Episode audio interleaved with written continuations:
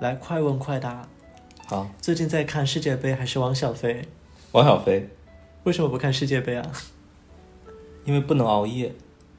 嗯，好。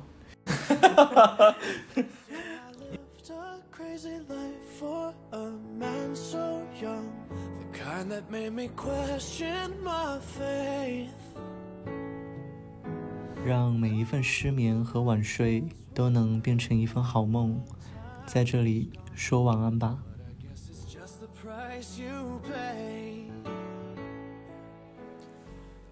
欢迎大家收听这一期的说晚安吧。大家听到这期播客呢，应该是周日的晚上，但其实这期播客是周四晚上录制的，也就是感恩节当天晚上，所以一句迟来的感恩节快乐送给大家。今天的话题的话呢，我们和世界杯有那么一些些小小的蹭流量。今天我们聊一下世界各地的旅游，旁边是今天的嘉宾 Hugh。Hello，大家好，我是 Hugh。你这样他们可能听不到，你要不要大声一点？Hello，大家好，我是 Hugh。需要用播音腔讲吗？不用，要不要简单介绍一下自己。嗯，没有太多可介绍的吧。我是一个中年人，然后我也不知道为什么今天会被拉来录这个播客，可能就是因为我自己跑过一些地方，然后遇到过一些很坑的事情，然后跟大家分享一下。尤其疫情期间，很多人都没有办法出去旅行，然后希望这样分享可以让大家找回一些回忆，有一些念想吧。好，非常的正式。因为 Q 的话呢，算是我们身边的一个我们自认为的旅行专家。我们可能去到很多地方的时候，或者会被毒，打哎！就 你的听众应该有非常多就是旅行过几百万个国家的人吧？倒也还好。但 Hugh 呢，确实在旅行方面是有一些自己的建树的，所以在这个阶段大家都出不去。那想做一期是说，呃，关于旅游的，就找到了 Hugh。所以再问一下，Hugh 现在对于没有办法出去旅游这件事情是怎么样的一个感想呢？哦，我真的觉得这段能播吗？麻烦把它尽量说成能播的。嗯，坦白讲，就是我觉得疫情之前，其实好像大家已经进入到了一个状态，就我好像每一年都要休假，然后我要出国去一个新的地方啊，然后我要去不同的国家，你其实是有一个很长的列表的。我最开始的时候，就是疫情刚开始，你就会很感觉不舒适嘛。但因为今年其实在上海被封控了以后，其实反而现在我觉得有一点点丧失对旅行的期待。但我不确定这个东西是因为惯性，还是因为某种程度，呃，因为种种的这些事情让你产生了一定的恐惧。但我觉得就是追本溯源，在内心深处，你还是希望说有一天，还是有一些很多很想去的地方，还是希望能够真的到那边去。就包括我还是会觉得，嗯，我有一些之前去过但我非常喜欢的地方，我一定要再去。然后比如说我刚才跟你说的，我在某一个地方乱涂乱画。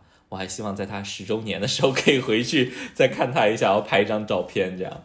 嗯那假如啊，就是因为现在能不能出去旅游都不知道。嗯现在如果说有机会能够出去了，嗯，你想去的第一个地方会是哪里？英国，因为你在那里待过很久。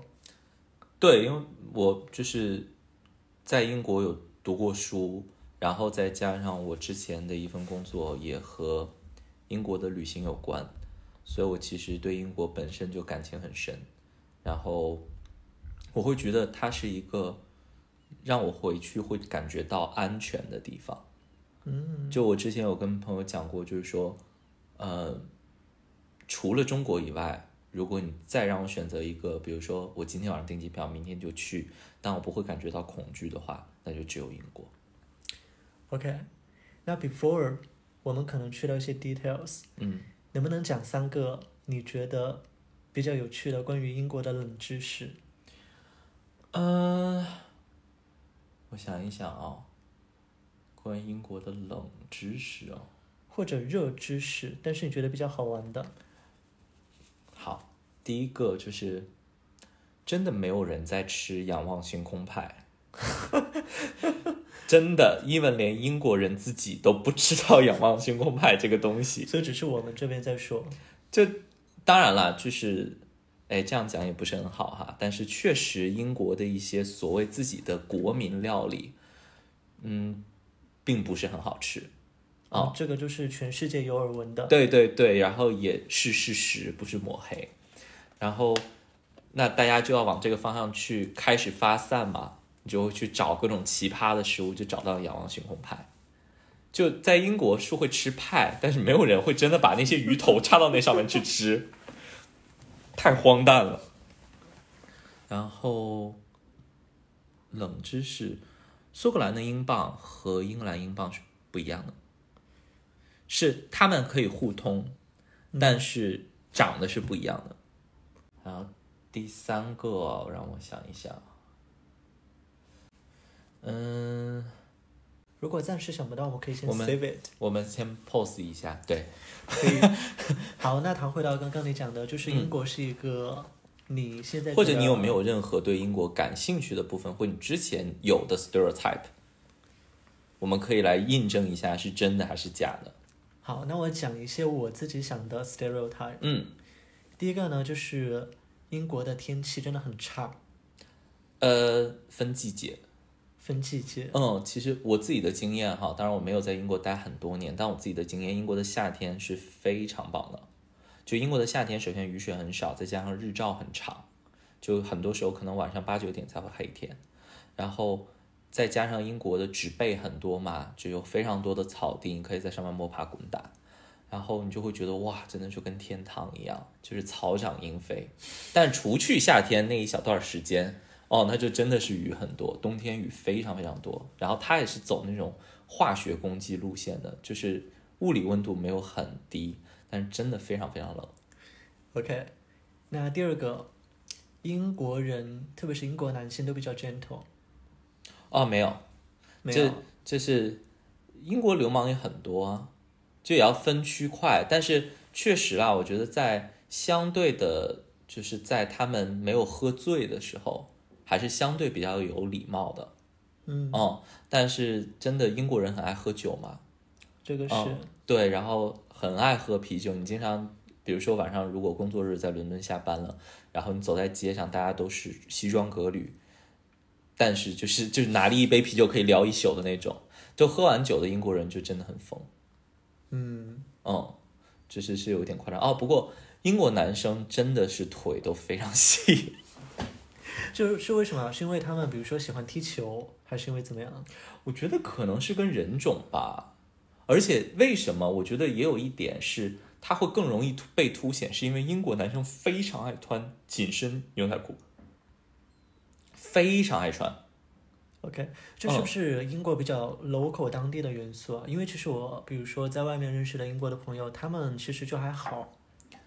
我至少或者可能是我是一三，那个时候正在流行紧身牛仔裤，也有可能，就是但是真的英国男生，我觉得整体的穿着是比较统一的，这一点和韩国有点像。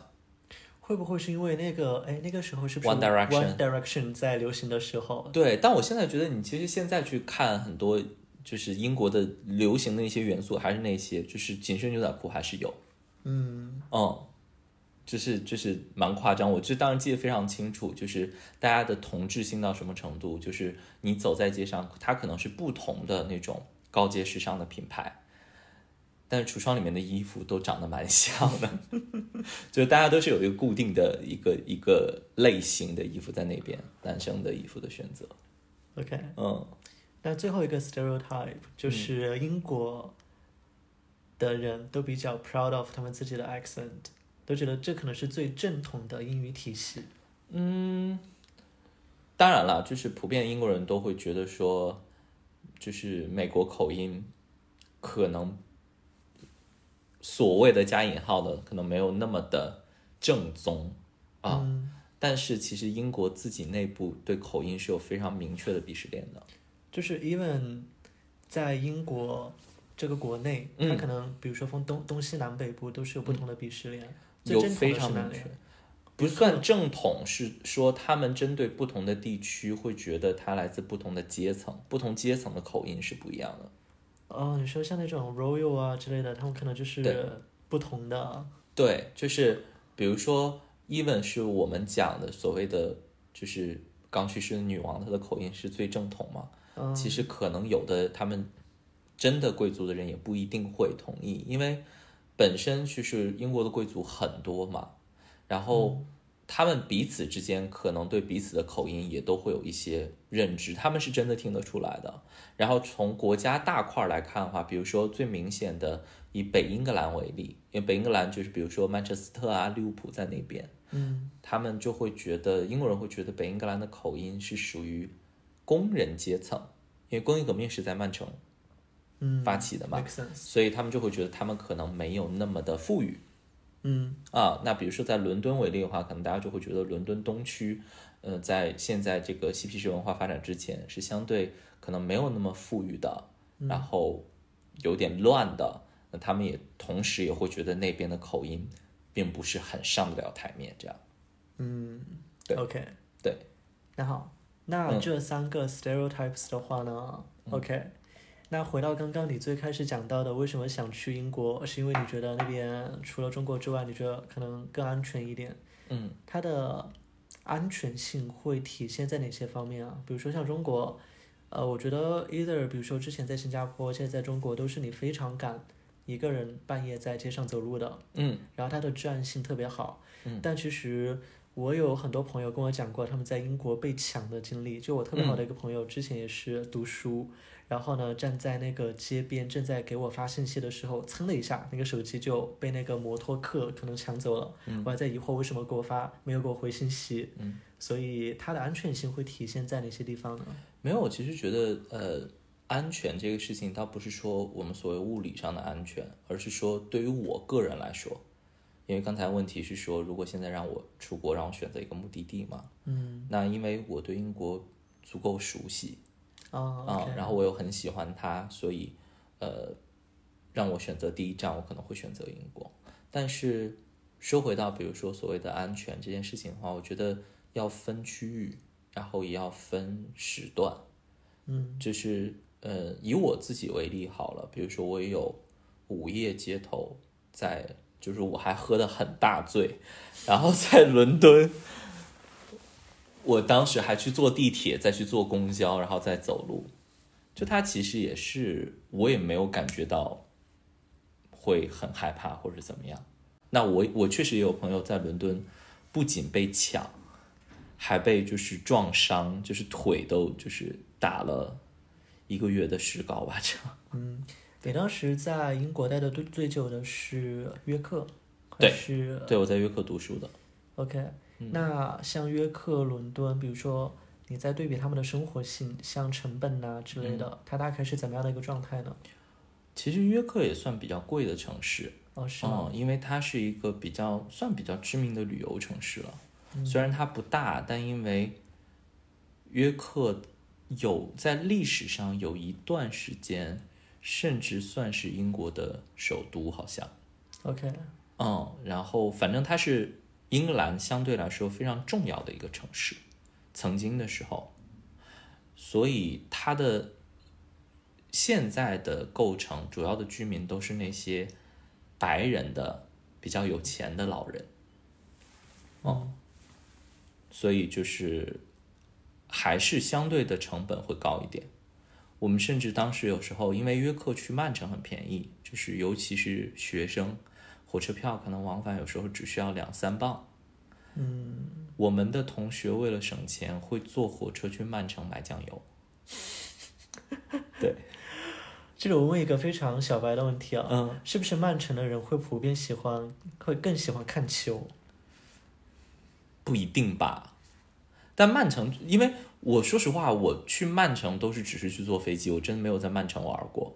OK，嗯，然后就只是之前工作的时候，因为要推广嘛，那曼城本身是一个很有名的很大的城市，所以再加上它以足球很著名，它有两个德比的俱乐部嘛。嗯哦，但整体的英国人都还蛮爱足球的，这是真的。嗯啊、但我觉得如果从学生的维度的话，就要看了。，OK。对那如果现在比如说你你，哇这你都能绕回到世界杯，你也真的很厉害。没办法啊，就是你得扯回到一些现在 主题是我太发散了，你自己剪啦。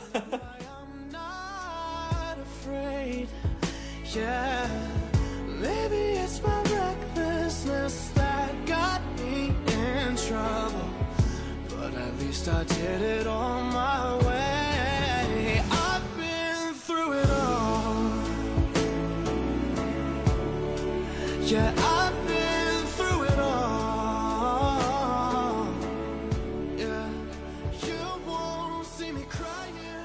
那如果现在你要推荐两个最适合去英国旅游的地方，那会是哪里呢？很难呢，因为我我之前就是推广英国旅游的，你要看，比如说你以你为例，提你的需求，那我再看哪里更适合你。比如说现在，呃，两个情况吧，一个是和朋友一起去插科打诨，嗯，就是想找那种娱乐性特别强的地方；嗯一个是说，比如说和情侣恋人一起去，那就想找一些相对比较有故事性、比较浪漫的地方。嗯，如果是和朋友一起插科打混，肯定要去伦敦啊。嗯啊，因为我觉得就是，毕竟英国还是个岛国嘛，它的资源相对比较集中，其实有很多很好玩的东西都集中在伦敦，它很丰富。你是觉得它像上海这种很多元，你要玩什么都玩得到，还是说，对，就是其实说实话，这英国人就开玩笑嘛，就英国留去英国的留学生会开玩笑，就是说英国除伦敦以外都是村儿，嗯，就是你确实资源是蛮集中的，比如说你在伦敦，呃，有夜生活啊，然后想要去逛各种乱七八糟的景点啊，想要吃好吃的东西啊，都有啊。然后即使你想要去一些比较有更文化性指标的东西，比如说你要去牛津剑桥，或者你要去呃哈利波特 Studio 这些，其实也都是伦敦，你可以以伦敦为中心去发散过去的，是可以做 day trip 的。哦，所以如果是几个朋友一起，又是第一次去英国的话，肯定是要去伦敦的。但比如说，如果是情侣的话，大家想要有一些浪漫的时刻的话，那选择就多了。那以如果以我自己为例的话，我可能反而会选择想要去 Cotswolds，就是它有点就是英国的乡村，就你理解中的英国的典型乡村，它都是很小很小的城市。那你可以选择一个，比如说是以很老的房子改的酒店，或者是甚至是比如说一个小的城堡改的酒店。嗯，那你可能每天的生活就是醒来，逛个小教堂，在小镇里面走一走，或者去田园里面走一走，然后喝喝茶，然后晚上在酒店喝喝酒，谈谈恋爱，做一些爱人该做的事情，不蛮好的吗？OK，这一句我是应该不用剪的。我想了一下，应该不用 我有我有很在斟酌啦。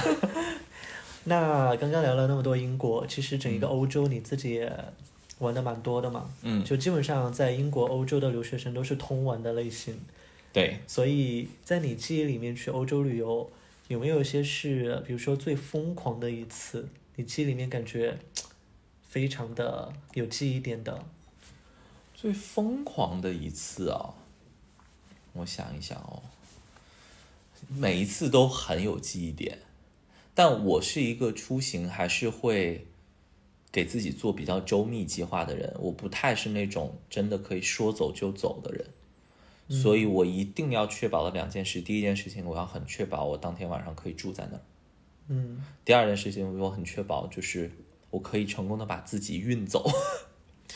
对对这个我觉得给 Hugh 做一个背书，因为和嗯 Hugh 出去玩了两三次了，他真的是一个非常会做计划的人。基本上和 Hugh 出去旅游呢，你不用管其他事情，就把人带好就可以了。他会帮你规划好景点，那个住酒店，然后航班好像没有，航班是我们讨论的。航航航班是我们一起选的，对，对，就是因为我我是一个在旅行的时候，就是安全系数，就对安全这件事情的要求比较高的人，所以我很担心自己没有地方住。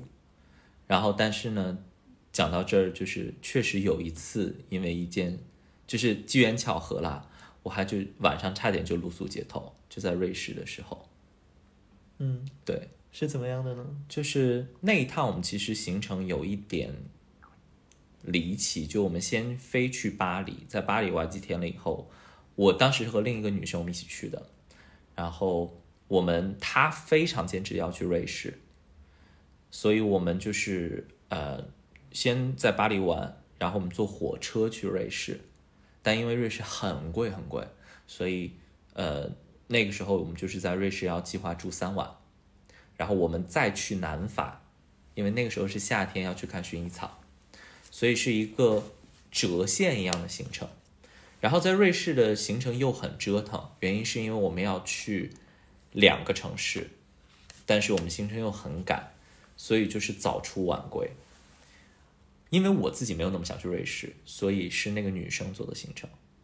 那她可能有点粗心，造成的状况就是我们第一天晚上还算 OK，住在一个酒店，但第二天晚上因为要去那个小镇叫 Interlaken，它就没有那么多连锁酒店。然后呢，我们就他就选择了在 Agoda 上面订了一个酒店。我们在火车的时候已经九点了，然后看那个预订单，才发现人家 last check in 的时间是晚上八点半。这个冷知识给到大家，瑞士有很多酒店都不是二十四小时的前台，它是有固定的几个时间段，你可以去做办理入住或者是退住的动作的。我们当时就也没多想，就想说那要到现场再随机应变。我们是九点半到那个房子，Interlaken 的情况跟大家介绍一下，就是火车站是四面漏风的。就没有一个固定的室内让我们遮风避雨。然后我们到因特拉肯的时候就很冷了，还在下雨，好，非常抓马。我们就拖着行李箱就去了这个地方。我的那个朋友也不知道是哪股劲儿来了，我就说先给人打个电话，他不要，他又在楼下疯狂按人家门铃。后来就是人家就冲出来，他是一对父子在住。这是一个这是一个 Airbnb 还是一个哦，对，这是一个 Airbnb。对对，就是父子也确实住在那边，但他我其实有点分不清楚，但他确实不是一个 typical 的酒店，嗯。然后呢，这是那种 motel 还是我因为我们也没有进去，是我的朋友订的，我也真的不知道那个酒店长成什么样子。对，然后呢，人家肯定也是生气的，因为已经过了 check in 的时间了，又很晚了。嗯，然后我的朋友狂摁门铃，然后那个儿子就冲出来，他大概可能二三十岁的样子，就火很大，然后他一开门就直接 F word 就出来了，然后他就直接说你有毛病吗？然后我和我朋友就傻了，他们是 Swiss local 吗？还是是 Swiss local，对是瑞士人。然后就后来我们就说，就是我们就只是想要进去，但真的不好意思摁门铃，但是对方就是怒不可遏，就整个人已经上头了。然后我这个女生朋友做了另一件非常不聪明的举动，她跟人沟通不清楚，她就拉着行李箱要冲闯门，你知道吗？就要往里冲，然后然后那个他们家的爸爸也就下来了。然后这个男生我觉得也是情绪激动，他又推了一下这个女生，我的朋友，然后我就急了，我就觉得你再怎么样你都不应该动手。但反正就是，我就拉住我那个女生朋友，我就有点不太开心，就跟他们在沟通，但是对方就直接不想沟通了，然后他爸就说不用沟通，不用沟通了，然后那个男生就当当着我们面把门狠狠的摔在我们脸上，就真的就关门了。然后我们就傻了，然后就在这个时候有非常戏剧化，真的我记得很清楚，在这个时候打雷了。那最后你们住哪儿啊？是露宿了吗？对，然后呢，我们俩就很懵。我当下的第一反应是让我们回火车站待一宿吧。但你们说那个火车站四面漏风，没错，我们就先回到了火车站，因为在欧洲火车站就是快乐大本营，它一般都会造在市中心，你去哪儿都会很方便。然后我就想说，火车站是不是可以找到一些休息室之类的？真的没有，就是它只有站台和站没了。后来我就想说，那怎么办？我们就紧急，我就开始紧急在 Booking 上面找酒店，然后就随便订了一个。等到我们坐巴士去的时候，发现找不到，然后再打电话，人家说我们已经打烊了，而且你走错路了，但我们也没有办法接待你。然后那时候雨就越下越大嘛，我们想说那怎么办？我们就站在路边，我就整个人非常崩溃。后来就是我那个女生朋友就看马路的对面有一个像夜店一样的地方，但是有一群背包客就走进去了。然后那朋友说：“嗯，他们可能是来住店吧。”然后我当时的第一反应是说：“背包客都是年轻人嘛，背着包过来蹦迪。” 然后说他们是来蹦迪的。然后朋友说去问一下吧。然后后来就去问了啊，结果人家是一个。就是下面是 club，但上面其实还是有住宿的空间的地方。OK，啊，因为其实瑞士有很多登山客嘛，所以 Interlaken 其实附近是有一些山的。嗯，它其实就是给这些山友准备的一个像露宿的一个地方这样。后来他真的好死不死就剩了一间房，而且那个价格还 OK，因为我们俩那个时候都是学生嘛。嗯，然后我们就在那边将就了一晚。嗯，哦。我那天晚上是非常非常崩溃的，但其实你们比如说白天在瑞士有玩到想玩的东西吗？玩开心了吗？嗯，我觉得反而是那天以后，因为我们是那是在瑞士的第二天，嗯，对，然后第三天其实我们是要去一个拍过零零七的一个山。好像叫瑞吉峰、瑞吉山吧？哎，不是，不是，sorry，不是瑞吉山，叫雪朗峰。OK，对。然后我反而那天，因为我们就要去呃这个小镇隔壁的一个小镇去那个峰，我们走在路上，我就真的觉得哦很美。就瑞士它的体感很冲突，就是你远处能看到山上是有雪的嘛，但是你站在山间去拍照的时候，其实也没有那么冷。嗯，然后它就真的很像。童话，因为是层峦叠嶂的，而且我觉得就是虽然国内也有很漂亮的，比如说山水，但是我觉得之所以它没有那么像欧洲像童话园，就是因为欧洲的房子非常好看，就它都是那种就是就你小时候印象那种尖顶啊，小小的那种，对，然后而且房子窗台上都是花，所以我觉得反倒是当你经历了这些有的没的了以后，你更能享受那个 moment。你会觉得说，OK，来都来了，该经历都经历了，那就好好玩吧。这样。那如果，比如说你从三个方面以旅游的角度给他打分，你真的很喜欢三个东西哎，就是三个特点，三个方面。没办法，工作久了嘛。你从比如说食物，嗯，然后人文，嗯，再到是说这个城市它的一些基础建设，嗯，那五星他们分别能够获得多少星呢？其实瑞士的食物是好吃的，但瑞士食物太贵了。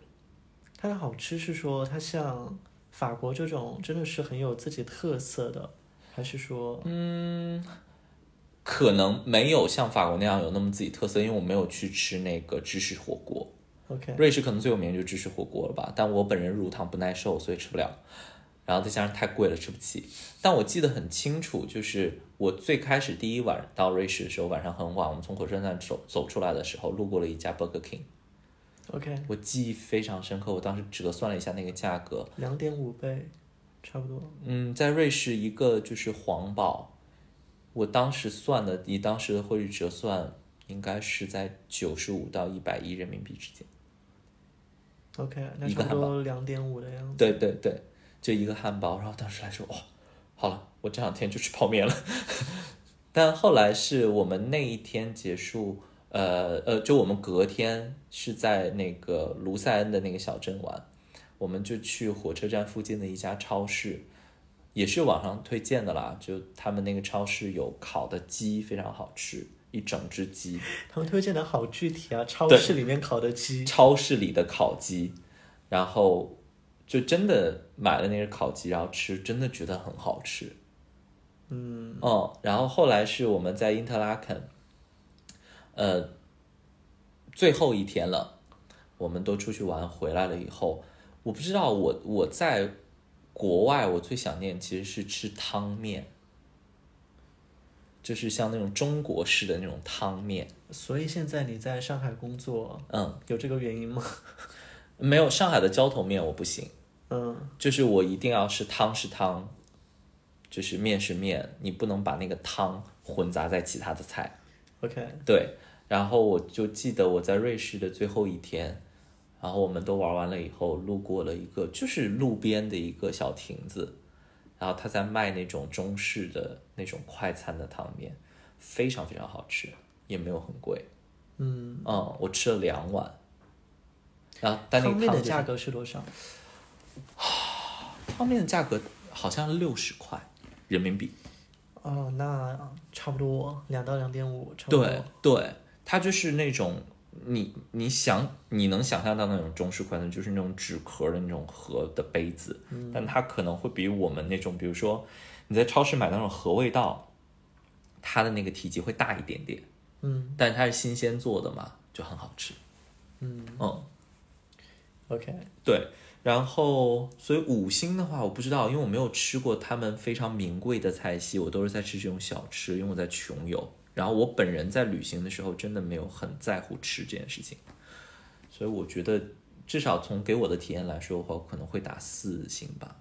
那挺高的。对，因为那一星就扣在太贵了，，OK，但是以我现在的财力去，我可能就还可以承担，这是可以讲的吗？会比那个时候敢放更放胆一点，敢吃啦。好，然后，嗯、那 make sure 下一次去的时候请叫上我，我可以蹭一下你们的饭。我可以带你去吃那个汤面，我为什么去瑞士吃汤面呢？汤面很好吃。你觉得我们还是中国味。Tell my friends I tried my best. That one day I just up and left. They probably saw it coming anyway. What can I say? Hey, hey.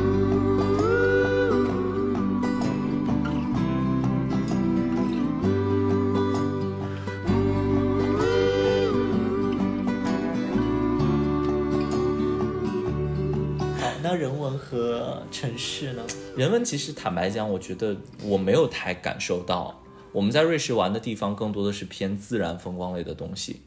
嗯，哦、所以你要如果说单纯从人文和去比较历史的话，真的我在瑞士的体验感是零。OK，哦、然后呃，最后一个什么？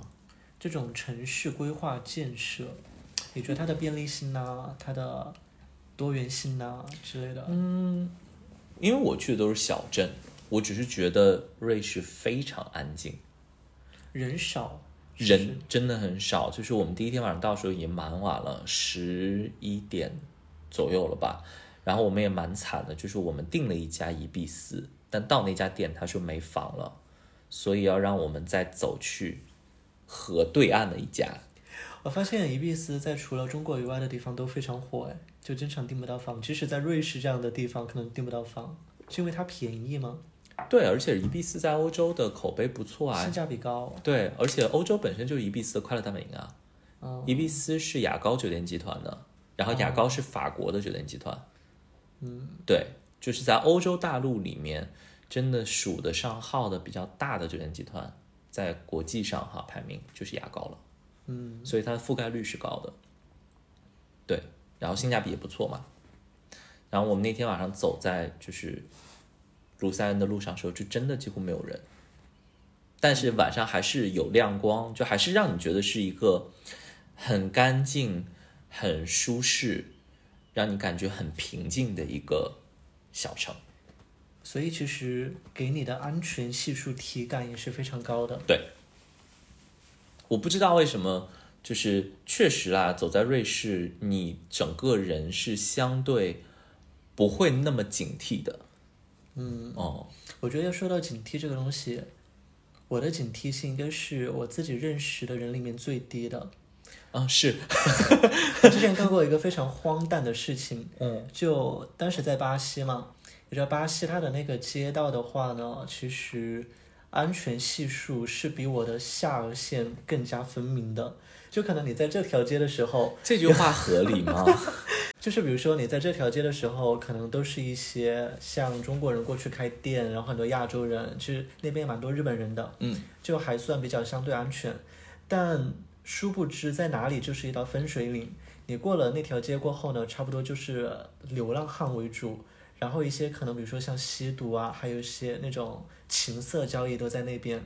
但是你如果你不是 local，你很难去辨别这个街的分水岭在哪里。嗯除了比如说你在那里吃饭，哎，对方看到你也是中国人，可能会提醒你一下。然后的话呢，我有一天晚上我就约了朋友，那出去玩。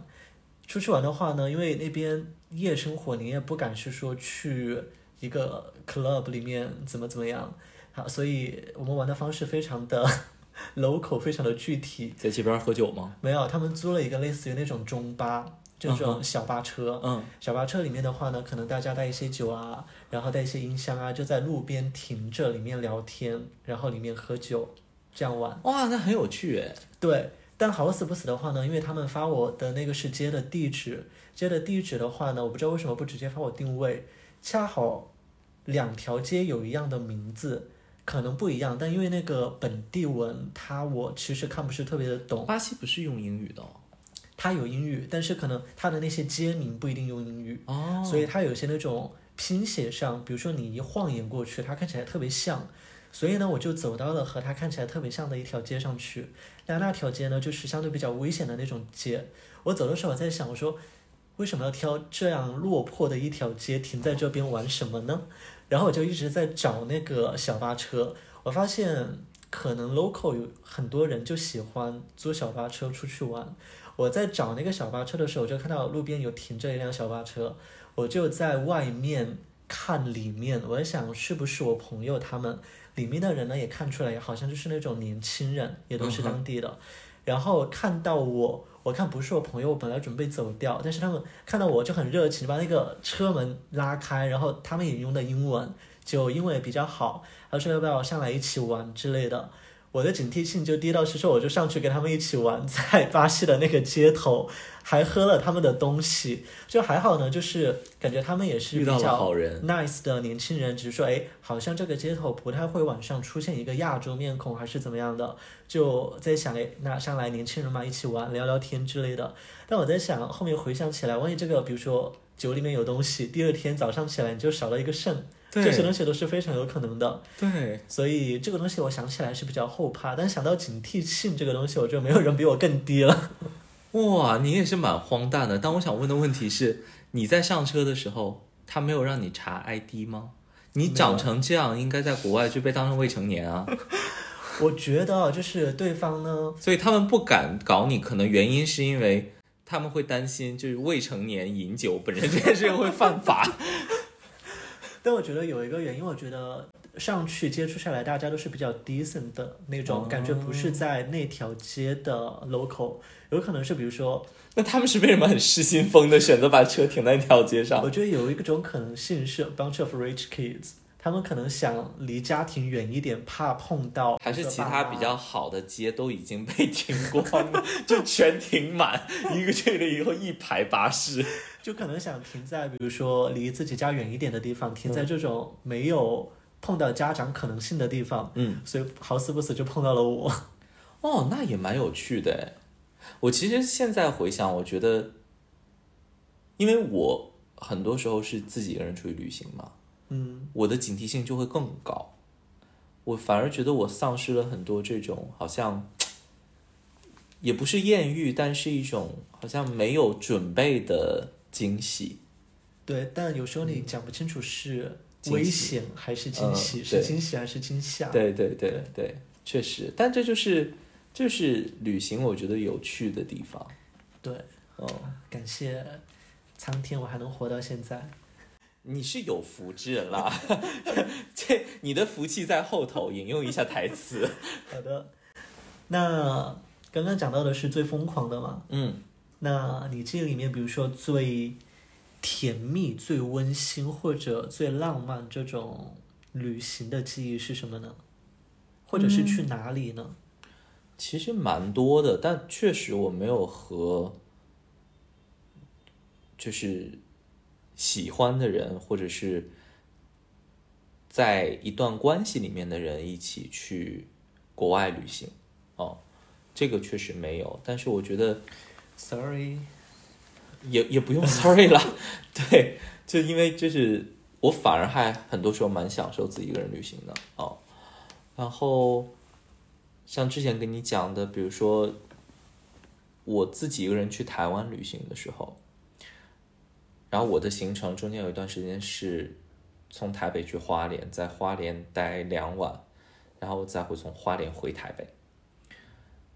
我是一六年去，哎，一七年去的台北，呃，台湾。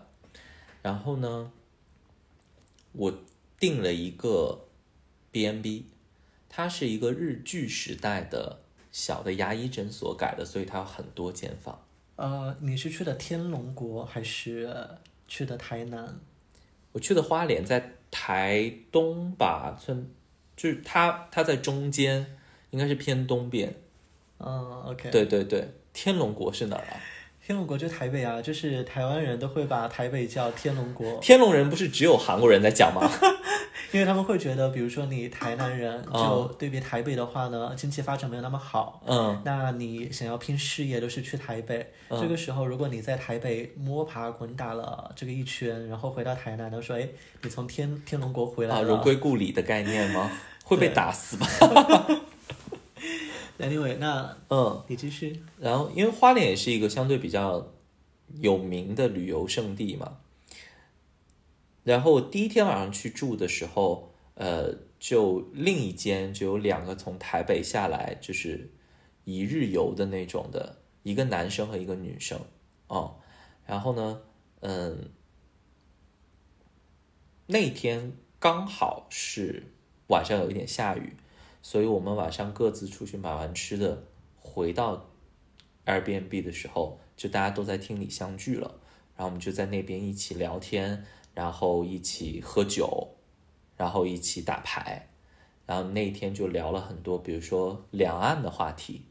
就我之前看过一个书，我当时觉得非常有趣，我很认同，就是哇，但这段会可以播吗？你就很安全的阐述一下。对，就我觉得台湾会给你有一种亲切感，他的感觉就是那种你们是孪生兄弟，嗯。哦，但是你们很久没见，嗯。对，但你们再见面的时候，依然还是会有那个，你会发现他跟别人不一样，你们有那个很强烈的情感连接，嗯。哦，我觉得至少我接触台湾人给我的感觉是这样。嗯。然后那天我们就聊得蛮开心，而且呃那天我记得非常清楚，是因为那天就是呃台湾平权成功的日子。哦，就那个 gay marriage。对对对对对，啊、所以呃正好那两位还都是，所以我们就聊了很多这方面的事情，就我第一时间的感受到了他们对这件事情的反馈。啊、所以那天晚上他们俩很开心，他们俩是算是同事，他们一起在台北的一个意大利的餐厅，呃，就是一起工作啊、女生是厨师，男生在啊、前厅这样。然后我就觉得很温馨，然后大家互相留了联系方式。嗯，第二天晚上就只有我一个人住在那个房子，然后我就会，你知道有对比吗？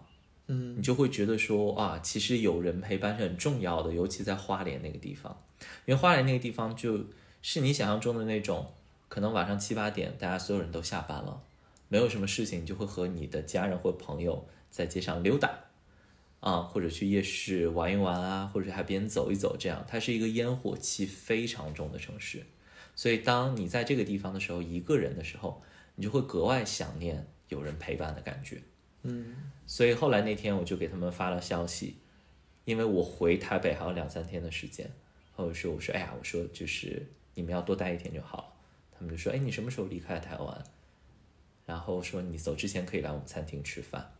后来我回了台北的时候，我还在犹豫，因为我不确定他们是客套还是真的要做这件事情啊。但后来其中的一个人就给我发消息，他就说：“哎，那你到底哪天来？我们就是哪天会一起在，然后我们来轮班怎么样？”所以我就是临走前一天的中午就去他们餐厅吃饭，然后他们非常就人非常好，就是我到那边了以后，呃，我吃到他们的午餐时间打烊，然后他们请我喝酒。嗯，嗯，就我觉得这种，就他乡遇到一些人，但是你们因为一些机缘巧合有了情感连接，再加上碰到了一些历史事件，会让你突然觉得那一天充满了意义。更 memorable。对，嗯，然后到现在，他们两个都还是在我的 Instagram 上是有好友，哦、就是所以我让我觉得说，我如果接下来回台湾的话，我肯定会 check 他们是不是还在，嗯，就我觉得有时候这种际遇是很奇妙的，嗯嗯那问一个嗯。很白目的问题，嗯，他们的餐厅好吃吗？哎，是好吃的，所以他们是做意大利菜，意大利菜啊，，我可喜欢吃意大利菜了。你今天晚上刚吃完意大利菜，我知道。对，就是，而且我觉得很有心的事情是，他们请我喝的酒，很配那个菜，也很好喝。哦，他们那个餐厅的那个，他们其中的一个同事的表姐是徐徐伟宁，哦，嗯，所以他们说徐伟宁还去他们餐厅吃饭。嗯，我觉得台湾这个地方好像是真的比较，容易碰到明星是吧？对我们有同事的好朋友是，那叫谁？就柯震东。啊，我知道你说的是谁，不只是柯震东，还有王大陆嘞。对啊，我经常看到他们 PO 合照之类的，说哇，我和他们是同事。就感觉离明星更近了一个 See, how much you let letter. It was no use at all.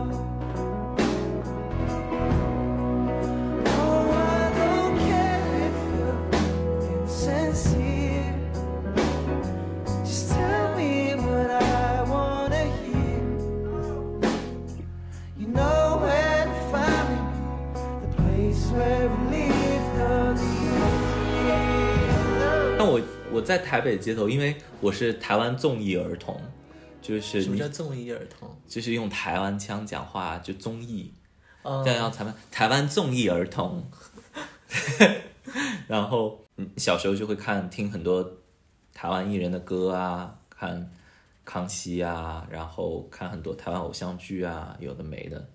完了，暴露年龄了，这样合适吗？然后我走在台湾的街头，真的有时候会想说，哎，我是不是可以碰到哪个明星？但我人生中真实的碰到过所谓的台湾的明星，而且是有交集的那种，反而是在悉尼在悉尼碰到嗯谁？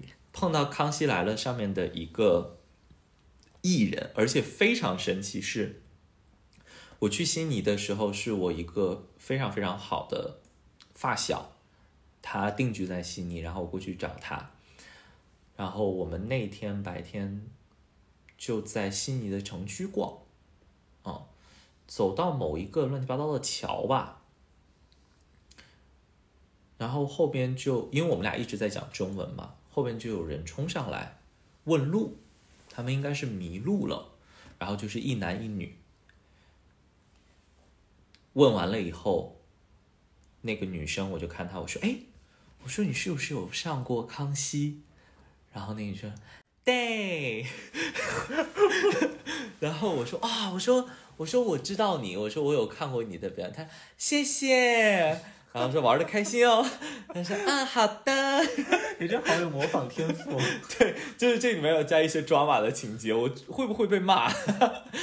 但他就因为他本人就是以就是在在节目上做作，然后受到大家讨厌的，他就是就是什么好像选美小姐吧之类的身份上上康熙，我好像知道这个人，但我一时忘了他叫什么名字。嗯，这可以讲吗？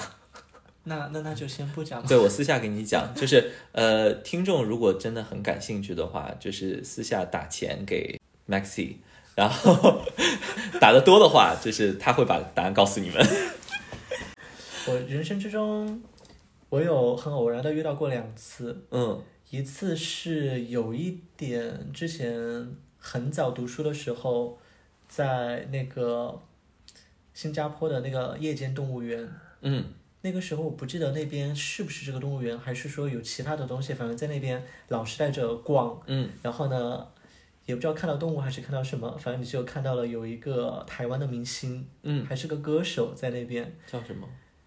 呃，叫什么我不太知道，就是飞儿乐队的一个男的，年轻男的对吗？年轻的，阿庆，就他们的名字我也不太记得，但因他叫阿庆，黄汉卿。呃，听他们的歌嘛，嗯所以呢，你就大概知道长什么样子。嗯另外一次呢是近几年，就我有一个，哎，讲到这个，我觉得还要 highlight 一下，就是我去泰国，但是不是去玩，是去参加我发小的婚礼。哦，我超级希望可以出国去参加朋友的婚礼，对感觉很棒。然后当时的话呢是，呃，在普吉岛办的婚礼，就非常浪漫的一个海边落日婚礼。嗯，那个司仪，我不知道我用词用对没有，反正就是在问他们，你们两个是否要那个成为对方的夫妻，吓我一跳，我 说 你们俩是否要结婚？就类似于是否要成为对方的夫呃那个夫妻，然后后接吻要接吻、换戒指之类的，都很感人嘛。大家坐在下面的都是认识很多年的朋友。嗯嗯然后这个时候呢，就是有你有看到海浪，然后落日恰到好处。我们那个沙滩的旁边呢，有那个其他的酒店，酒店的阳台上可能也住着那种外国友人过来玩。然后算是说酒店住着的外国友人站在阳台上和我们互不认识，但他们在酒店的阳台上看完了全程，在两个人接吻的时候还在欢呼，所以那个参与感哦。对，非常的浪漫。然后呢，从普吉出来了过后，我在那个曼谷就遇到了一个吃播网红，在酒吧。因为当时为什么知知道他，是我有一段时间我突然想培养自己的厨艺，所以呢，我在小红书、我在 B 站上面就去搜很多那种做菜大法。但做菜他做菜大法的话呢，他给我的推送都是那种吃播博主，我就 believe in 是说这个东西只要看起来好吃，我才有动力去学。所以呢，那段时间我你真的很会对算法自圆其说哎，这你替着人家找补。我就那段时间疯狂的 follow 了一些那种吃播博主。嗯，当天晚上在那个 clubbing 的时候，就看到有一个非常有特色的人进来了，并且手上还拿着那个炸鸡。特色是什么呢？就就是胖吗？也没有，就是特别适合做吃播，你看他吃东西都会觉得特别香。我形容的是一个更礼貌的方式，unlike you。我这段也可以被剪掉吗？然后就，毕竟我讲话这么做作，然后我用这么这么直白的台词。那在夜店嘛，反正大家都在蹦，你嗯。看到一个拿着炸鸡进来的人，他本来就很引人注目了，嗯，所以在这个夜店里面，本来我觉得从肉眼上你是可以辨辨别哪些是可能东亚的，嗯。哪些可能是东南亚的，嗯，然后呢，他往往就是比如说东亚的这一群凑一凑一块儿，然后。也不是说大家互相认识了，就莫名其妙的就有了一个小小的分水岭过来。哦，然后那个女生她是中国人，在泰国留学，嗯就在泰国呢做那个吃播，反正打卡各种美食，她就比较自然的走到了我们这边，然后我就跟她说，我说你是不是那个谁谁谁？她说是，然后我朋友就转过去，哦，你是博主啊，你长得好美啊，是哪个博主啊？我至今我都忘了名字，那段时间我 follow 了太多的吃播博主，哦然后他一进来呢，我认出了他，我们两个还就聊天。聊天聊了那你要怎么跟他相认？你说，哎，你是那个谁吗？对啊，我说你是那个哔哩哔哩上面那个谁吗？他说是，然后我们两个讨论了一下，就是我看过他的视频。我们大概凌晨两点，clubbing 蹦完迪过后，他还带我们去吃东西。好荒诞哦。对，anyway，这就是我人生之中在旅行的时候可能碰到，后面一个都不算明星，就是小有流量的吃播博主的故事。我如果在旅行中真的碰到的明星，我在日本的羽田机场 碰到了凯丽老师，张凯丽老师。你知道是谁吗？张凯丽老师是谁？是一个，嗯，是一个很资深的大陆的女艺人，她有演一些影视剧。她最开始比较有名的影视剧是《渴望》，就《渴望》在热播的时候，我们应该还蛮渴望吃奶的。你阶段们还是我们？我们是一个 generation，你不要想要逃脱。干嘛？你在你在对外的形象是你今年才十八，对不对？那也倒没有了。所以你们有打招呼吗？没有，他就是行色非常匆匆，他就是穿了一个黑色的大风衣，然后就走很快。嗯，哦，但我就是成迎面就认出他，但我想说这个消息我只能分享给我爸妈，我 就立刻在我家里的群里说我在日本的机场见到了凯莉，然后我我妈的回复也非常的妙，我妈说哦，那你一路平安，对，就他们俩也很不在乎，那这里有个快问快答就是、我知道你去日本蛮多的，而且有就没有很多吧？相对来讲，然后你其实去韩国也有那么几次并且我觉得你是一个对日本、对韩国的文化都还蛮感兴趣和喜欢的人，恰好我也是，所以这个恰好我也是转的很生硬。那日本和韩国这两个国家的旅游体感和居住偏好，你会怎么样去选呢？哦，会被骂死。那尽量麻烦 更礼貌的说出来。这这没有办法礼貌，因为已经判断结论了。就是我觉得，他日本和韩国没有办法在一个量级讨论这件事情，嗯因为我觉得日本是一个非常方便的旅游目的地。嗯原因是因为日本很好吃，尤其对于就是亚洲人来说，嗯哦，然后第二点是日本的相对呃各方面的旅游配套是非常完善的。嗯第三点，作为中国人哈，你不了解日语的时候，你在日本的街头大概率不会走丢，因为它很多路牌都有中文字，对，所以你还是会有概念。你会讲日语吗？嗯，我讲的日语都是很上不了台面的日语，这不是不是不是看一些东西看来的，是因为我是 AKB 多年的粉丝，所以我后来在发现，我在跟他们讲话的时候，他说为什么你讲日语的时候特别娘？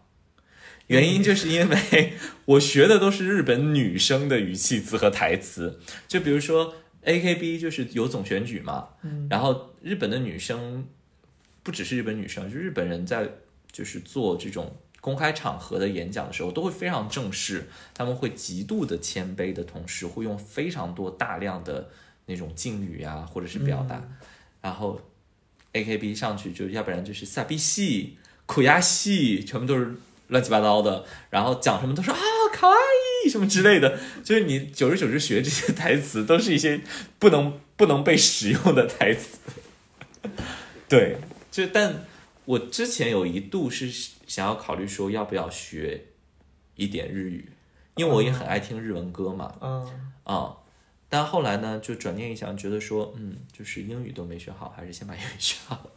怎么说呢？我上了一段时间的日语的私教课，嗯，然后我真诚的对我的日语老师说声抱歉，完全忘光了，是就不只是完全忘光，我觉得我的日语老师都有可能听播客，他都能够感同身受那段时间被我支配的恐惧，就是怎么会有学生一节课比一节课差，就是第一节课是我的高峰，直到现在我可能。去日本呢，我说的最溜的就是那个我的是我求高酷金 des，先把我的身份我是中国人对 然后后面大家就知道该怎么样和我沟通了。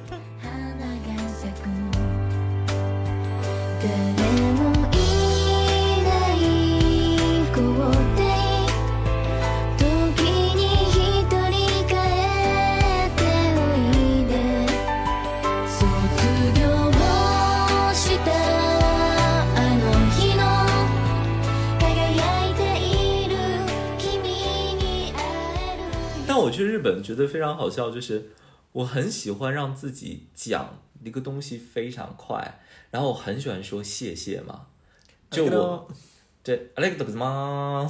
就我就想要学人家的那个开始的那个，呃，就是就是那个很快但有节奏的那个感觉。 然后，因为我本人就是，反正你也跟我很熟，就我本人在生活中就是一个很客气、很虚假的人，尤其对于各种服务行业。然后我在日本，你知道日本就开始有一种较劲儿的心态，你就想说哇，我要比你更客气。你知道日本人都很客气嘛。然后我们有一次在洞爷湖，非常荒诞，我们去 Seven Eleven 吧，还不是哪儿，买了东西了以后出门，那个店员是有一点年纪的。我们俩是一路鞠躬哦，就阿里个多吗？就就一直这样这样这样这样，然后直到把我送出门，我们全程腰没有直起来过。所以你对于日本的喜欢，更多的是出于他们的这种文化形态。嗯，其实也不是，就就我觉得，如果在日本旅行，整体你的体验是好的。对这个我认同，对很便利，很现代，对而且文化层次也很丰富和多元。对，就是日本很好买，很好逛，很好吃，嗯又很安全又很干净。我第一次去日本的时候，其实是有点半出差的性质的，所以我们就只是在东京。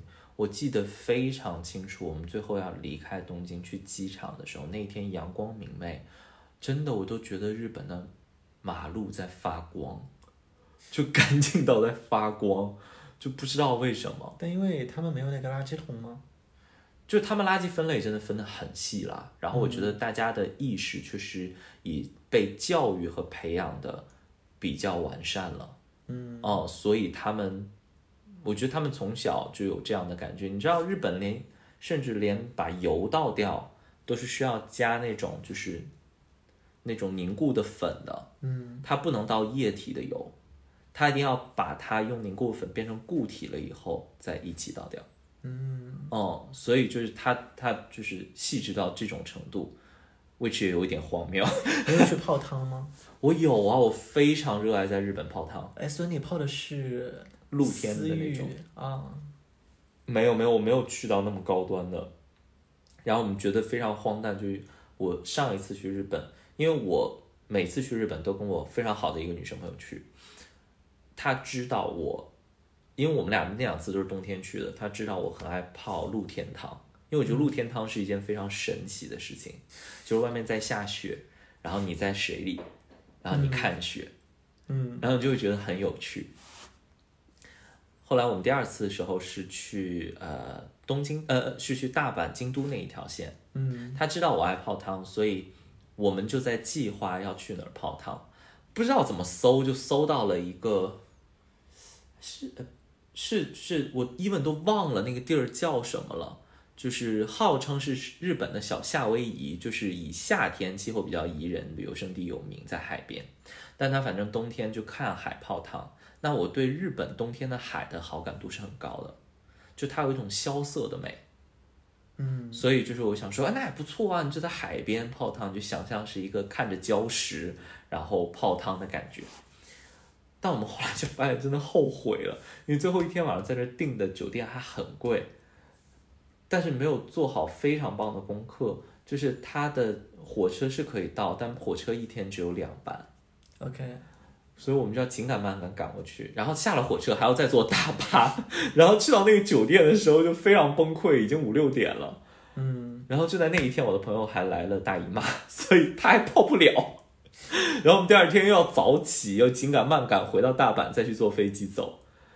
就这个汤泡的非常之不值，嗯，对，但是就是它的体验还是好的。我在洞爷湖的时候去泡汤，就是外面是有雪的，又可以看到湖，嗯，然后我们住在了一个温泉酒店嘛，我们比较遗憾就只住一晚，但洞爷湖又很绕，你是需要在洞爷站再坐大巴进山才能去到那边的。然后它的一晚是这样，就是那个酒店是呃地下就 B 一有一个呃堂，然后顶楼有一个堂，它是轮换的。嗯，它就是比如说晚上的时候，B 一是给男生去泡的，然后顶楼是给女生去泡，然后等到白天的时候，就是上午的时候，B 一是给男生泡，呃，B 一是给女生泡，顶楼是给男生泡，我为了物尽其用，我们是下午三点 check in，然后第二天的上午十一点还不十二点 check out。我下午三点 check in 结束了以后，先去泡了一轮，然后晚上我们吃饭，吃完饭了以后我又去泡了一轮，泡完一轮以后，第二天早吃完早饭，趁着 check out 之前，我又上顶楼又泡了一轮。你真的很爱泡汤。就是你你你会感觉那个就是就是冰火两重天的感觉很好，就让你上半身是就尤其是头顶的时候你是很冷的，因为就是外面真的是零下，对，但你下面是很暖，所以你整个身子是暖，那种感觉很奇妙。我没有试过露天，就是我之就我觉得我喜欢日本的原因可能有点不一样。嗯我是一个非常二次元的人，嗯所以去日本更多的是为了更接近很多动漫它的更原始的地方。嗯，然后呢，我觉得我去泡汤的地方你应该会，想要去洞爷吧？对，洞爷不是有那个、那把剑是不是？哪把剑？是死神里面的，好像哦那把剑叫、哦叫洞爷，呃，是吗？好像是。我不太知道你说的哪把剑，但 Bleach 确实是我非常喜欢的一部动漫，并且我觉得我去泡汤的那种 style 可能是你不会去尝试的。比如我之前去了一个就是那种动漫主题馆的，然后呢也很神奇，就你它里面你要也会放 cosplay 的泡汤吗？没有，它里面会放音乐嘛，有的。嗯然后有的汤池它里面可能放的就是 Bleach 的 OP 或者 ED，嗯，非常热血。在那种热气滚滚的泡汤泉，听着那么二次元的热血漫的音乐，整个人感觉很沸腾。你感觉去那里的本来很多也是那种二次元魂，嗯，大家每个人的脸上都洋溢着一种激动、兴奋要爆发的那种力量。然后大家就情到深处的时候，纷纷从水里站起来，彼此坦诚相见吗？但我觉得那种氛围感特别的奇妙。对，这是啊，我都不知道日本有这样的地方哎。因为你不是二次元。对，就次元区隔真的有点明显。那韩国呢？你的感觉呢？坦白讲，我觉得我是有韩国十年签证人，但我真的去两次，我就觉得说不会想要再去。为什么？嗯，首先我是我是一九年去了两次韩国嘛，嗯，然后第一次其实就是去过了个周末，然后第二次是多待了几天，我都是去了首尔，没有去其他的地方。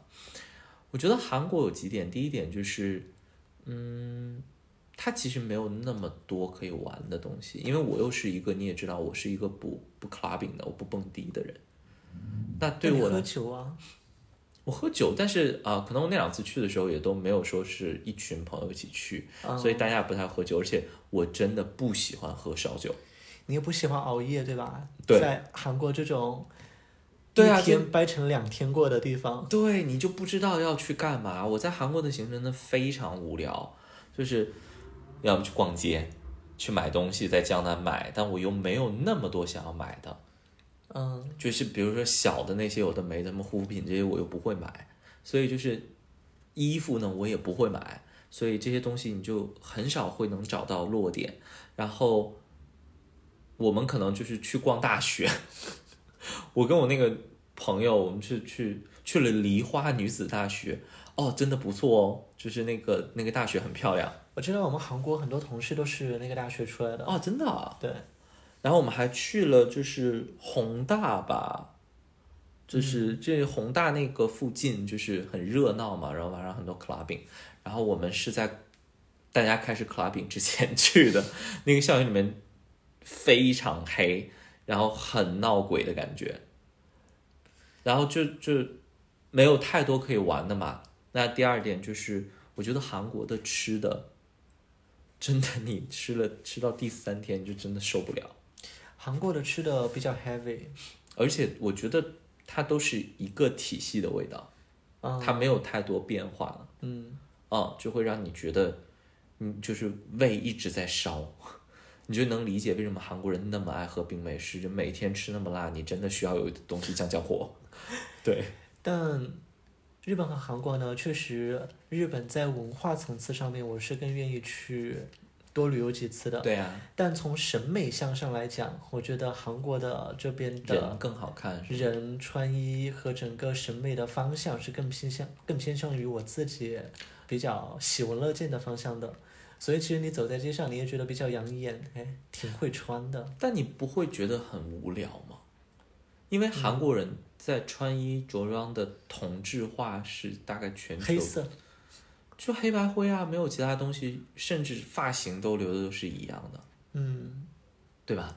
嗯，就这个是会让我觉得说，当然他在传统的这个，就比如说以主流的这个东亚的审美里面来看的话，其实确实韩国相对来说现在算是某种主流，对，所以你在街上你会觉得均值是好看的，但我觉得看久了以后你就开始脸盲了。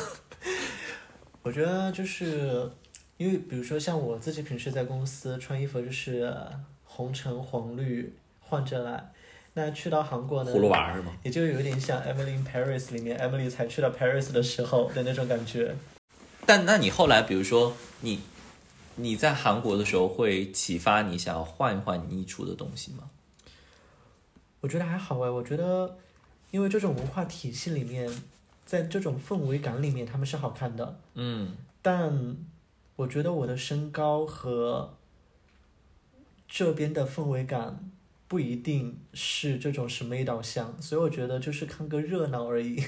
就是只是纯欣赏，对就一个过客的心态在面对这件事情，对，嗯还蛮妙的。就我其实可能是因为我去韩国的那两次心情都没有很好，所以就因为那个时候情商嘛，所以我这个感觉倒还好，就是我可能也没有那么多的期待在街上要看人，嗯，但我是蛮期待，如果以后有机会和这些比较会玩的朋友。然后我觉得大家可以一起去韩国，会玩的朋友，比如就是可以可以去 clubbing 的啊，嗯。然后可以喝酒的这些朋友，那我觉得就是可以尝试体验一下韩国的夜生活。但我估计等到我去的时候，那个时候我都已经快四十了耶，你这话在隐喻什么？很危险。没有在隐喻我年纪很大。God,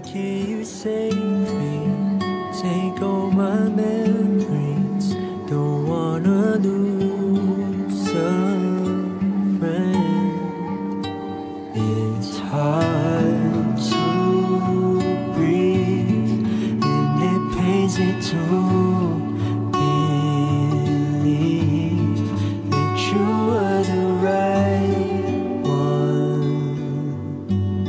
那最后一个很简短的小问题哦，就是在你旅游过的那么多地方，你如果要选一个去定居，会是哪里呢？如果要讲的话，可能会是约克，但是我们把它排除在外好了。OK，嗯，嗯，我可能会选择维也纳。维也纳。嗯，为什么？我觉得维也纳非常漂亮，就是维也纳是我走过的这些欧洲城市里面，体感里面给我感，给我印象最深的，就我觉得它的建筑很漂亮，然后我走在它的街头，让我觉得心情非常愉悦。我曾经花两个小时在维也纳的市中心的那个公园坐着看人，你嗯，好闲哦。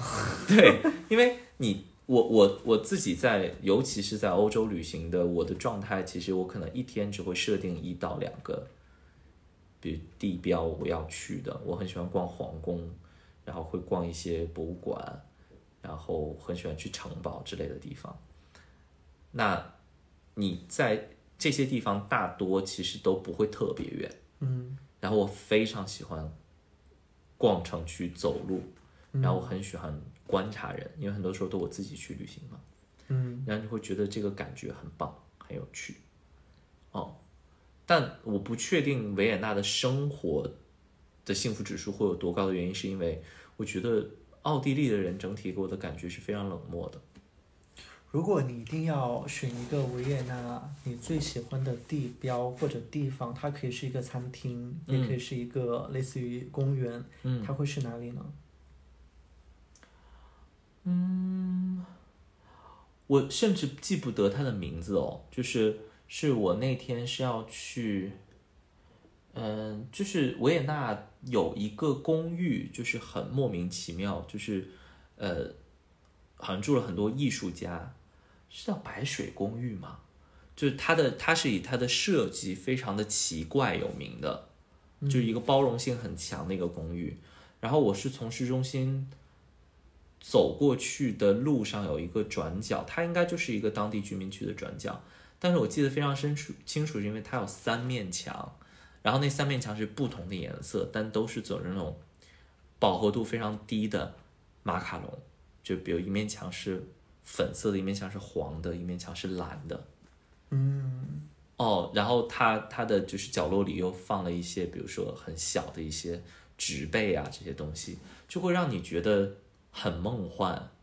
嗯然后而且你是偶遇那个转角，嗯你不是蓄意去的。然后我会因为在路上有碰到很多这样小的转角，会感觉到幸福。嗯嗯，因为你就会觉得，哎，这就有点像那个引用一个就偶像剧的那个剧名《转角遇到爱》，好烂的梗啊！没有，就是你你会觉得它是意外之喜，但是它又是在合理范围。这个蛮有意思的。嗯但我没有去过维也纳，但是三号我觉得奥地利和维也纳这样的地方不太会是我想定居的地方。我本质上还是一个特别喜欢热闹的人，嗯我觉得我定居呢，可能还是会在一个大都市的范围内。嗯，但听你这样描述，其实我觉得还蛮想去看一下的。对，就因为定居的话，确实如果你要考虑到很技术层面的东西，那肯定不会是这个地方，所以我先把英国排除掉了。但我觉得就是至少从给我带来的体感嗯。来说的话，其实这个地方是让我觉得，因为我觉得如果你要在一个地方定居，你其实是需要有一些小的地方来逃离，就是因为生活中总会有很多烦恼，总会有你想要一个人待着或想要被治愈的时刻，所以我觉得在一个地方如果有这样小的东西，对你来说是很重要的。嗯那我觉得维也纳至少在我的这个记忆里面留下这样的瞬间是很多的一个城市。我甚至很荒诞的，就是，呃，我上一次去欧洲是一八年，然后因为奥地利我去过了，但是捷奥兄的剩下两个地方我没去过嘛，嗯我一直很想去布达佩斯，因为呃小时候知道这个地方是因为蔡依林有一张专辑的整套的这些物料是在那儿拍的，我才知道有这么样一个城市。后来就是先去布达佩斯，然后我再去布拉格，嗯但正好奥地利是在中间，研究了很多路线，后来发现最方便的其实是我先坐火车去维也纳，再从维也纳坐一个车去到捷克的一个小镇。嗯啊、所以我就是按这样的行程走的。我的火车其实是到维也纳的郊区，然后他要去那个小镇的路上会穿过维也纳的市区。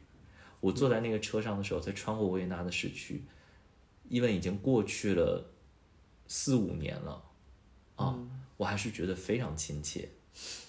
然后我当时觉得说，我为什么不安排一晚在这边？嗯啊、所以这是让我觉得说，我以后一定会想要再回去奥地利走一走。哎好浪漫哦，这个想法。对啊，因为毕竟我不只是在维也纳，我还在萨尔斯堡留下了墨宝啊。而且我人生中我觉得吃过最好吃的冰激凌，是在萨尔斯堡的一个一个一个 mansion house 吧，就是他有拍过《音乐之声》的一个片段，哦因为你知道《音乐之声》的大部分的取景地都是外景地都是在萨尔斯堡。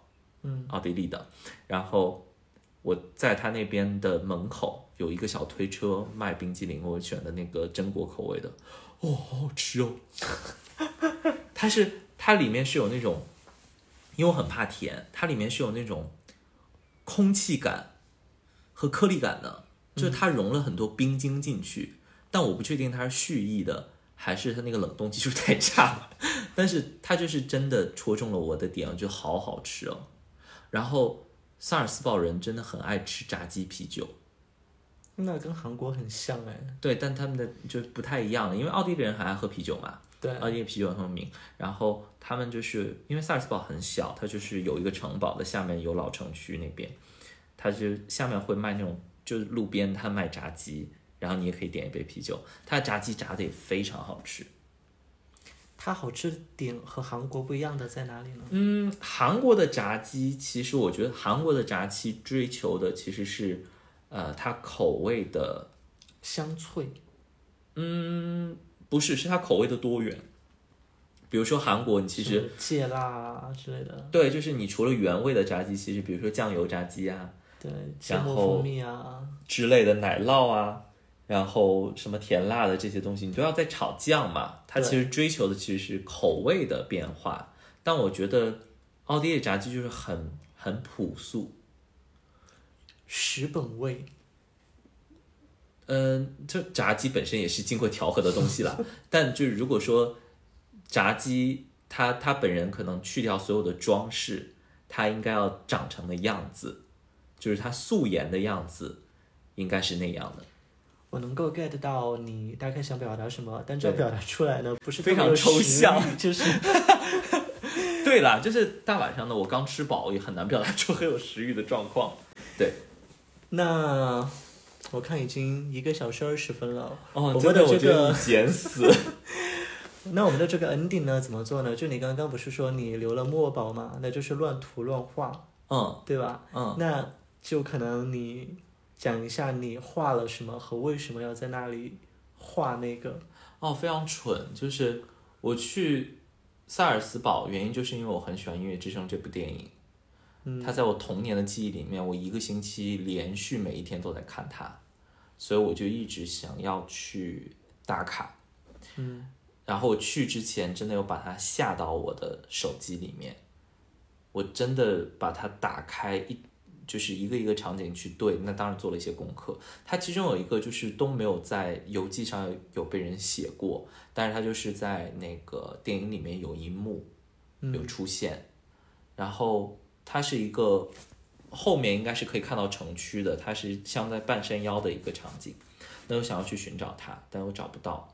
后来就是想说，哎，这有一座小山，爬爬试一试，我就爬那个山，整个山都爬完了，我没有找到那个场景，然后我就很气。然后爬在山顶的时候，正好赶上它山顶可能在装修，可能要搭一个餐厅吧，还不之类瞭望台的东西，还有很多很新鲜的围栏，嗯，正在搭建，围栏是木头的。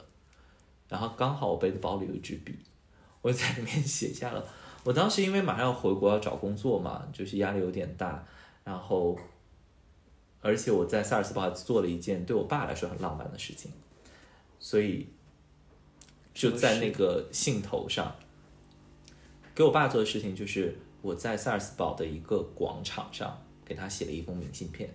嗯，你知道中国传统家庭的父子之间的关系是相对比较复杂的，就是大家彼此可能都有一点点较劲，但是就是彼此不太会表达爱意。对，然后我就觉得，因为我爸又是一个相对比较沉默的人，嗯，但他其实是很需要我对他表达情感的，就作为子女，所以我就在那个萨尔斯堡的广场上给他写了一封明信片。我的意思就是说，我说我现在坐在哪里啊？我说不是因为有你的话，我不可能有这样的机会。然后我说，父子之间感情就是很复杂的，但是我觉得我希望通过这样的方式跟你表达，其实我很爱你，这样。哇哦，嗯，然后我也没有跟他讲预告，但我就游到了他的办公室嘛。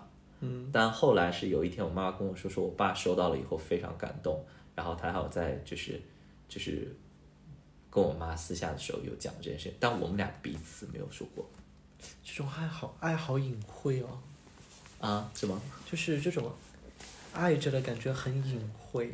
对，就是我觉得会有一些很矫情的表达吧。对，嗯，就我也是突发奇想，对，anyway，然后就导致我那个时候的表达欲很旺盛，再加上我爬了一整座山，我就火很大，然后我就在上面写，我好像写的是什么什么梦想会实现吧，还什么之类的，就是写的非常蠢的一句话，嗯，然后就我就留在那就下山了，然后我当时真的想说，我希望以后会有机会再回来再找他。就那座山本来是因为我要寻找一幕场景，还没有找到一个很无果的情况，就因为这样的一个动作被赋予了新的含义，它反而成为了一种寄托。嗯，但是这个这个影响市容市貌的这个行为，还是不鼓励大家做哈。我们还是要就是维护这个公共设施，不要乱涂乱画。但因为我觉得你写的那句话，我本来是说你写的这个东西嗯，很有意境化的拿来做一个 ending，但非常直白的。但我觉得这句话也蛮好的，就至少在当下的这个环境里面，还是有一些激励性的意义，梦想会实现的。对呀、就是我相信，可能听到，就真的听到现在的朋友也会觉得说，嗯，大家也希望尽早结束这一切，可以再有机会重新去体验世界。那如果大家怀抱着同样的梦想的话，那就希望大家的梦想都早日实现吧。好的，那就希望大家的梦想，比如说出去旅游这个小小的梦想，早日实现。大家晚安。谢谢大家，晚安。I leave one good hand on the wheel, then counting mile markers for days. Everything falls further behind. I can disappear in several ways. So run, little rabbit, run. Run,